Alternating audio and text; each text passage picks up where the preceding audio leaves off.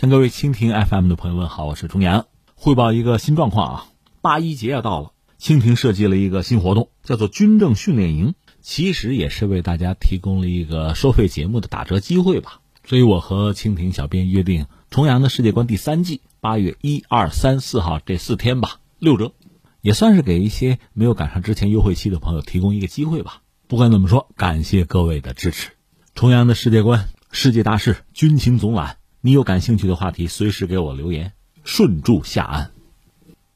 中国驻欧盟使团发言人日前就欧盟以网络攻击为由制裁中方有关个人和实体答记者问。有记者提问：七月三十号，欧盟方面以从事网络攻击活动为由，决定对包括中方个人和实体在内的有关人员和机构实施制裁。这是欧盟首次针对网络攻击使用制裁工具，中方对此有何评论？中国驻欧盟使团发言人表示，中国是网络安全的坚定维护者，也是黑客攻击的最大受害国之一，始终依法打击一切形式的网络黑客攻击行为。我们也一贯主张，国际社会应当在相互尊重、平等互利的基础上，通过对话合作，共同维护网络空间的安全，反对动辄诉诸单边制裁措施。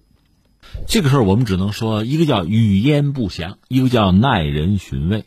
事儿就是七月三十号，欧盟方面，它实际上是第一次啊，欧盟首次针对网络攻击使用制裁工具，制裁的包括俄罗斯、中国和朝鲜吧。这里面俄罗斯是主角，就是说制裁他的个人和实体相对多吧。待会儿我再解释啊。中国方面有个回应，就是中国驻欧盟使团的发言人讲，中国是网络安全的坚定维护者，也是黑客攻击的最大受害国之一，始终依法打击一切形式的网络黑客攻击行为。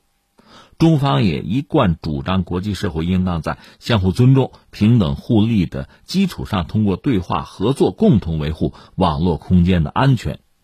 反对动辄诉诸单边制裁的措施。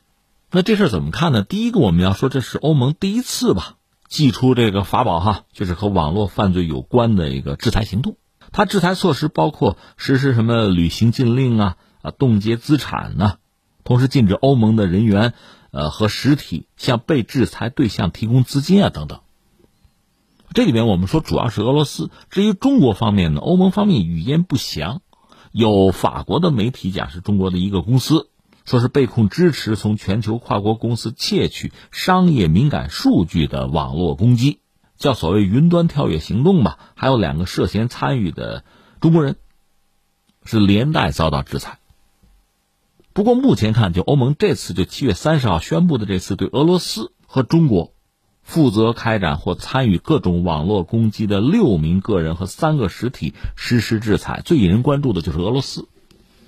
其实这是一段旧事啊。那得是在五年前了，就是俄罗斯和德国之间有这么一档子事儿，说德国的联邦议会遭到黑客攻击，他们认为是俄罗斯干的，所以他们之前发起欧盟对俄罗斯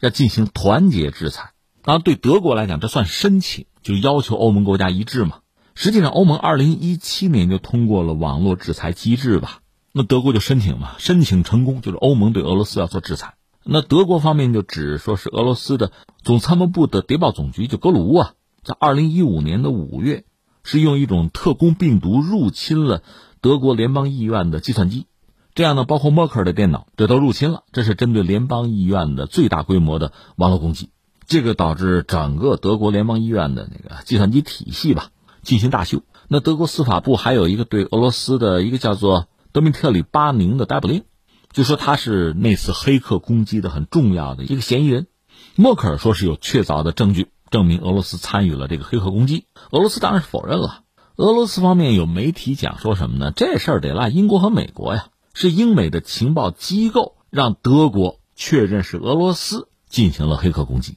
事儿说清楚了哈。然后我觉得还有一些值得我们思考和感慨的，一个是什么呢？就是欧盟在网络攻击这方面。就是欧盟网络制裁和相关的规范，他们确实一直在研究。实际上，去年十月底，欧盟安全研究所还有一个所谓叫“银河护卫队”欧盟网络制裁和规范的报告。这个报告你可以在网上查到中文版啊。它是用这个银河作为比喻吧，护卫银河、守卫银河，它是介绍欧盟的网络制裁制度吧，围绕着网络制裁各种各样的重点问题啊，负责任的国家行为啊，网络制裁机制啊，国际法的依据啊，包括证据标准啊、溯源等等哈。我个人觉得吧，其实大家都知道，中国是就当今啊，网络攻击啊、黑客攻击很重要的一个受害者。我记得之前我们曾经聊过，真正的黑客攻击啊。甚至国家之间这种网络攻击敌对行为比较典型的事件有一些，比如阿沙尼亚，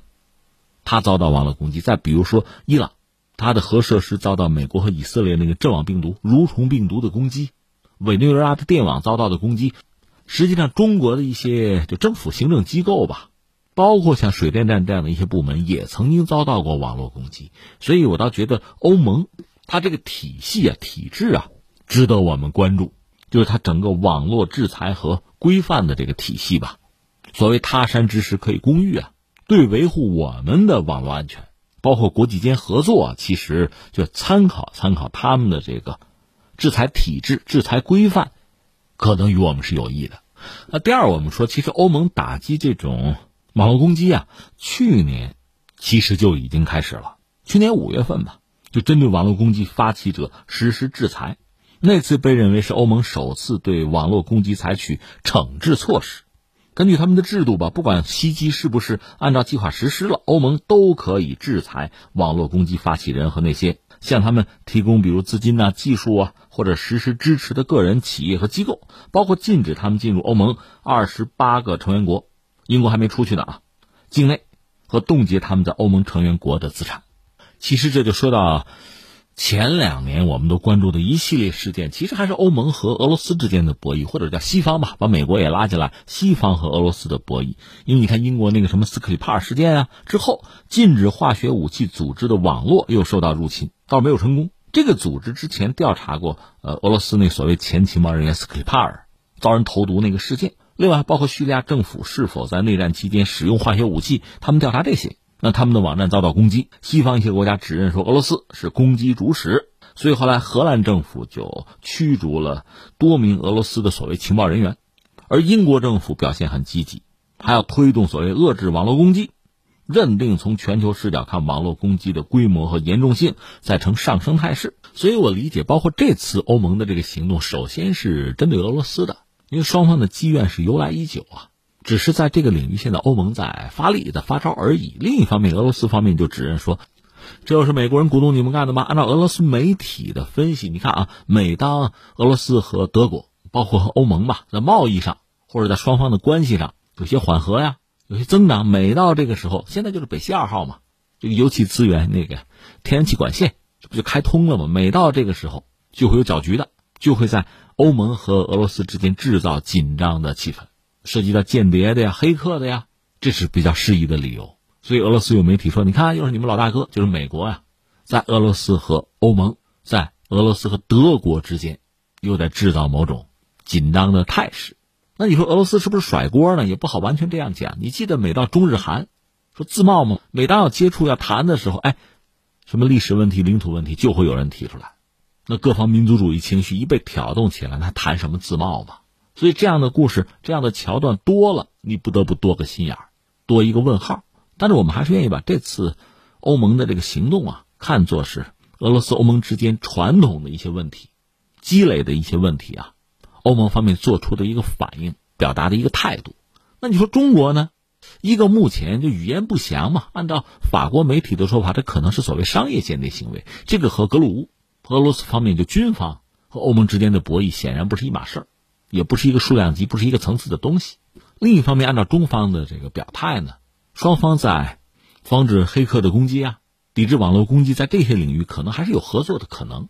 所以，这可能是一个孤立的事件。也许，就如俄罗斯媒体所指出的，又是美国在背后对欧盟施加的压力吧。欧盟没有跟着美国，在某些问题上对中国施加制裁。那么，在这个领域，黑客这个领域、网络攻击这个领域，对中国。有所表示，是不是也减轻了美国对自己的压力？我们只能做出这样的猜测。